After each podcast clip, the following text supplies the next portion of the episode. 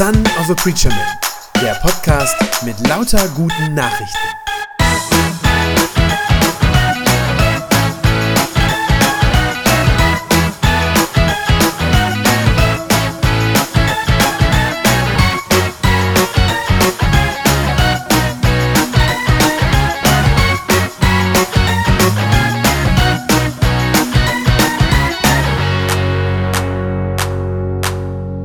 Wir sind heute bei Teil 3 unserer Predigtreihe, wo es ja um den Kreuzestod von Jesus geht. Beim ersten Mal haben wir gehört, dass der Tod von Jesus am Kreuz, dass das kein Unfall war, sondern dass das durchaus Absicht von ihm war, dass er also nicht ungewollt irgendwie heimtückischen Machthabern irgendwie zum Opfer fiel, sondern dass er sich ganz bewusst selber als Opfer dargebracht hat, weil Gott das so wollte. Und dann haben wir vorletzte Woche in Teil 2 nochmal genauer hingeschaut, was ist eigentlich das Problem zwischen Gott und uns? Ja, also warum ist sowas Krasses eigentlich überhaupt nötig, wie dieser Tod von Jesus am Kreuz? Und wir haben gesehen, dass das größte Problem für uns Menschen, dass das die Sünde ist. Zum einen ganz konkret, weil wir Gottes Gebote gebrochen haben, ja, und auch immer wieder brechen, und weil wir damit Leid und Schmerz und Verderben über uns bringen und über andere Menschen. Zum anderen aber ist die Sünde so ein Problem, und das ist eigentlich noch viel, viel schlimmer als das erste, weil wir durch sie in einer Entfremdung, in tiefer Entfremdung von Gott leben. Martin hat das in seiner Predigt vor zwei Wochen betont, dass er gesagt hat, wir tun nicht nur Sünde, ja, sondern wir sind Sünder. Das heißt, unser ganzes Wesen, unsere ganze Existenz äh, ist davon bestimmt, von der Sünde. Und zwar sogar dann, wenn wir gerade nichts Unmoralisches tun. Das heißt, wir leben dauerhaft in einem Zustand der Sünde. Das heißt, wir sind von Gott getrennt. Wir sind von ihm abgeschnitten. Das ist unser größtes Problem. Und dieses Problem muss gelöst werden, wenn wir Menschen nicht für ewig verloren sein sollen. Und genau da setzen wir heute an. Wir gehen heute noch mal einen Schritt weiter und fragen, aber wieso heißt das jetzt, dass Jesus sterben musste? So am Kreuz. Also, selbst wenn das alles stimmt, selbst wenn das stimmt, dass wir von Gott getrennt sind, ja, dass unsere Sünde zwischen Gott und uns steht. Selbst wenn das wahr ist, aber dann ist ja immer noch die Frage, warum sollte dieses Problem, das wir Menschen haben, warum sollte das nur durch diesen Opfertod von Jesus gelöst werden können? Hätte es denn nicht auch andere Möglichkeiten gegeben? Und die naheliegendste Möglichkeit scheint dann ja vielleicht zu sein, hätte Gott uns denn nicht einfach so vergeben können? Ja, ohne Blutvergießen, ohne Opfer, ohne Sühne, ohne all diese Dinge. Und nur, dass das klar ist und dass ihr das wisst, das ist eine Vorstellung, die heute sehr, sehr verbreitet ist tatsächlich, die sehr beliebt ist. Gerade auch äh, bei Universitätstheologen, hauptsächlich im deutschsprachigen Raum muss man dazu sagen, der Rest der Welt ist da noch ein bisschen anders unterwegs, aber gerade da auch bei uns an deutschen Unis, auch, ich habe das bei der ersten Predigt schon erwähnt, diese christliche Mediathek, Worthaus, äh, wo es viele theologische Vorträge gibt, auch da wird das immer wieder vertreten, dass, dass Leute sagen, das hat doch nichts mit Sühne zu tun, dieser Tod. Ja, dass dann gesagt wird, Gott braucht diesen Tod nicht, um uns vergeben zu können. Gott ist doch Liebe, ja, und, und seine Vergebung, die galt für uns sogar schon bevor Jesus am Kreuz gestorben ist. Und Leute, die so argumentieren, die diesen Sühnetod ablehnen, die sagen dann, das Kreuz, das ist sozusagen nur der Ort, an dem die Liebe Jesu zu uns sichtbar wird. Ja, wo die irgendwie deutlich wird. Aber da passiert nicht irgendwie Sühne oder irgendwie so etwas. Manche Theologen gehen dann sogar noch weiter und sagen, Gott muss uns doch eigentlich sogar ohne ein Opfer vergeben. Er muss das. Und zwar deshalb, weil er von uns verlangt, dass wir anderen Menschen, Leuten, die an uns schuldig werden, dass wir denen auch einfach so vergeben. Ja, das fordert Jesus ja auch von uns ein. Ihr sollt denen, die euch äh, Böses tun, denen sollt ihr vergeben. Und wenn wir das schon, so geht dann das Argument oder so ist die Logik, wenn wir schon ohne Gegenleistung vergeben sollen, ja, dann muss Gott ja wohl auch ohne Blutvergießen vergeben können. Denn sonst wären wir ja am Ende moralisch sozusagen weiterentwickelt oder höher stehend als Gott selber. Das kann ja nicht sein. Wie gesagt, dieses Denken ist ganz, ganz weit verbreitet, aber ich bin überzeugt, das ist nicht das, was die Bibel äh, zu diesem Thema zu sagen hat. Sondern wenn man durch die Bibel durchblättert, stößt man immer und immer wieder auf diesen zugegebenermaßen auch beunruhigenden Gedanken, doch Jesu Tod war nötig, damit wir aus Sünde und aus Verdammnis gerettet werden können. Jesus selber sagt das, da haben wir schon einige Stellen zugehört. Paulus betont das auch immer wieder in seinen Briefen, kommt das immer wieder vor. Ähm, für Petrus und auch für Johannes in deren Briefen ist das auch völlig klar. Und sogar, auch das haben wir in der ersten Predigt schon gesehen, auch diese Messias-Prophetien aus dem Alten Testament, also viele Jahrhunderte vor Jesu Geburt, auch die deuten das zumindest schon an, reden schon davon. Biblisch gesehen muss man das wirklich festhalten, diesen Gedanken. Irgendwie, und wie genau, das sehen wir jetzt gleich noch, aber irgendwie brauchte Gott diesen Tod offenbar sehr wohl um uns mit ihm zu versöhnen. Der Grund dafür, warum das so ist, der liegt nicht, und das ist ganz, ganz wichtig, der Grund dafür liegt nicht in irgendwelchen äußeren Zwängen.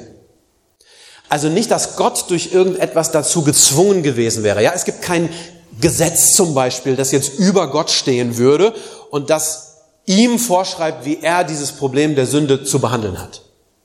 Nein, der Grund liegt vielmehr in Gott selber in ihm, in seinem Wesen, darin, wer er ist.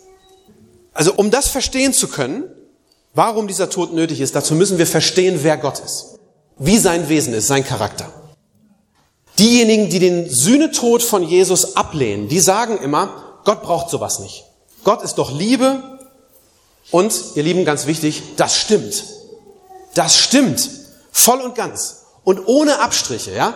Steht wortwörtlich so in der Bibel. 1. Johannesbrief, Kapitel 4, Vers 16. Gott ist Liebe.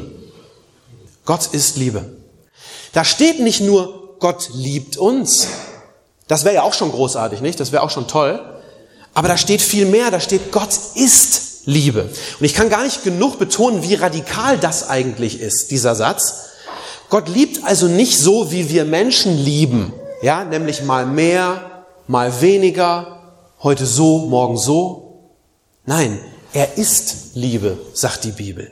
Das heißt, es gibt nicht irgendetwas, das wir Liebe nennen, also etwas, das wir definieren könnten, sagen, das ist Liebe und davon hat Gott jetzt ganz, ganz viel. Nein, sondern umgekehrt. Gott ist die Definition von Liebe. In der Bibel sehen wir das von Anfang an, ja, von den ersten Seiten an, dass Gott wirklich die Quelle der Liebe ist. Und dass alles, was er tut, aus dieser Liebe, aus ihm sozusagen entspringt, dass diese Liebe quasi aus ihm herausfließt, wenn ihr so wollt. Ja, ganz am Anfang geht das los. Aus Liebe macht Gott die Welt und macht sie wunderschön für uns. Aus Liebe schafft er dann den Menschen. Und zwar, weil er jemanden haben möchte, den er lieben kann. Dafür sind wir da. Aus Liebe beschützt er Adam und Eva sogar noch vor seinem eigenen Zorn, als die gegen ihn gesündigt haben. Das ist eigentlich auch krass. Aus Liebe erwählt er sich dann irgendwann eine Familie, zuerst die Familie von Abraham und später dann ein ganzes Volk, um für sie da zu sein. Das Volk Israel. Aus Liebe hält er ganz treu zu seinem Volk, auch als das Volk ihm immer wieder die Treue bricht. Als die ein goldenes Kalb anbeten und so weiter. Und so geht das immer weiter durch die ganze Bibel durch. Ich kann das gar nicht alles aufzählen, weil das so viel ist, wo deutlich wird, Gott ist die Liebe. Eine, er liebt uns mit einer ganz tiefen Liebe. Das ist sein Wesen. Sein Wesen ist die Liebe. Das ist richtig. Und wie gesagt, die, die den Sühnetod ablehnen, betonen das auch immer. Und das ist wahr. Die Liebe ist Gottes Wesen, aber sie ist nicht das Einzige, was ihn ausmacht. Der zweite ganz zentrale Wesenszug der Gott auszeichnet. Das ist seine Heiligkeit. Und auch davon redet die ganze Bibel von vorne bis hinten. Zahllose Stellen betonen das immer wieder. Gott ist heilig. Habe ich mal eine Beispielstelle mitgebracht aus 2. Mose, Kapitel 15, Vers 11. Da steht, Herr, wer ist dir gleich unter den Göttern? Wer ist dir gleich, der so herrlich und heilig ist, schrecklich, löblich und wundertätig? Gott ist heilig und das bedeutet, dass er rein ist und absolut gut. Gott steht mit seiner ganzen Person, mit seinem ganzen Wesen, in der Bibel heißt das dann übrigens oft mit seinem Namen. Er steht mit seinem Namen für das Gute, für Recht und Gerechtigkeit. Die Gebote, die Gott uns gegeben hat, die sind heilig, gerecht und gut. So steht das im Römerbrief.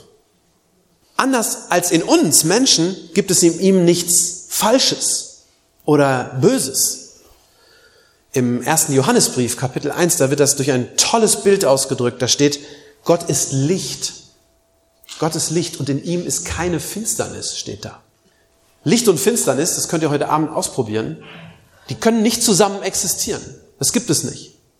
Man kann sich das nicht vorstellen. Es gibt keinen Raum, wo zugleich Finsternis und Licht herrschen. Entweder herrscht wirklich Finsternis. Ja, dann gibt es absolut kein Licht. Finsternis ist die Abwesenheit von Licht. Oder es ist anders. Es scheint ein Licht und sei das noch so klein, dann wird die Finsternis sofort durchbrochen. Und dann ist sie eigentlich gar keine Finsternis mehr. Licht und Finsternis vertragen sich nicht. Und noch viel weniger vertragen sich der heilige Gott und wir sündigen Menschen, unsere Sünde. Beim Propheten Habakkuk steht das nochmal sehr prägnant. Kapitel 1, Vers 13, da heißt es über Gott, deine Augen sind zu rein, als dass sie Böses mit ansehen könnten. Wenn manche Leute also sagen, ja, der liebe Gott, der könnte doch die Sünde einfach so vergeben, ja, dann haben sie weder verstanden, wie heilig Gott ist, noch wie schwer unsere Sünde vor ihm tatsächlich wiegt. Das ist, geht nicht mit einem einfach so. Und darum ist auch die Strafe für unsere Sünde so schwer und so ernsthaft. Das ist wirklich eine ganz ernsthafte Strafe. Die Bibel redet davon, das ist nämlich der Tod. Der Tod ist die Strafe für unsere Sünde. Auch das ganz am Anfang, als Gott Adam und Eva verboten hat, vom Baum der Erkenntnis zu essen, hat er sie davor gewarnt, vor dem Tod. Ja, Genesis 3, Vers 17 sagt er, wenn du die Früchte von diesem Baum isst, dann musst du sterben. Und Römer 6 sagt Paulus, der Lohn der Sünde ist der Tod. Und deshalb ist unsere Sünde so ein großes Problem. Deshalb ist das so ein großes Problem. Und zwar nicht nur für uns, sondern auch für Gott. Denn Gott will unseren Tod ja gar nicht. Das ist ja gar nicht sein, sein Ziel, sein Wunsch für uns. Er liebt uns. Er hat uns geschaffen, damit wir leben. Und mit unserer Sünde bringen wir, so könnte man das sagen, Gott sozusagen in eine Zwickmühle hinein. Ja, weil er uns liebt, ist er einerseits barmherzig mit uns und er will unsere Sünde gerne vergeben, aber weil er zugleich auch heilig ist, deshalb sagt er andererseits nicht einfach so, ja, schwamm drüber, ist egal, sodass das Unrecht sozusagen bleiben würde oder sogar gewinnen würde. Denn das wäre seiner eigenen Heiligkeit zutiefst zuwider. Das würde nicht funktionieren. Nein, sondern wenn Menschen Sünde tun, wenn sie Gottes Recht brechen und dabei womöglich noch anderen Menschen Schaden oder Unrecht tun, ja, was passiert dann? Dann wird Gott zornig. Tatsächlich zornig. Auch das ist ja was, was heute fraglich geworden ist, ja? Dass Leute fragen, kann Gott überhaupt zornig sein? Wir haben uns so daran gewöhnt, von dem lieben Gott zu reden, dass das gar nicht mehr möglich zu sein scheint. Auf der Webseite evangelisch.de ja, das ist das offizielle Medienportal der evangelischen Kirche. Habe ich gerade zufällig letzte Woche erst gesehen. Schrieb ein evangelischer Theologe folgende Sätze. Er sagt, es gibt keinen zornigen Gott. Es hat ihn nie gegeben. Er hat sich aufgelöst. Er war nie da. Ihr Lieben, da hat's mir die Sprache verschlagen, als ich das gelesen habe. Sage ich ganz ehrlich. Auf einer offiziellen Webseite der evangelischen Kirche. Das ist überhaupt kein biblisches Gottesbild mehr. Das ist nicht mehr der Versuch, irgendwie ernsthaft noch ein biblisches Gottesbild zu zeichnen oder zu behalten. Sondern das ist wirklich reines Wunschdenken, wenn das jemand so schreibt. Das ist letztlich das falsche Lehre über Gott. Ganz klar. Denn die Bibel bezeugt das unzählige Male.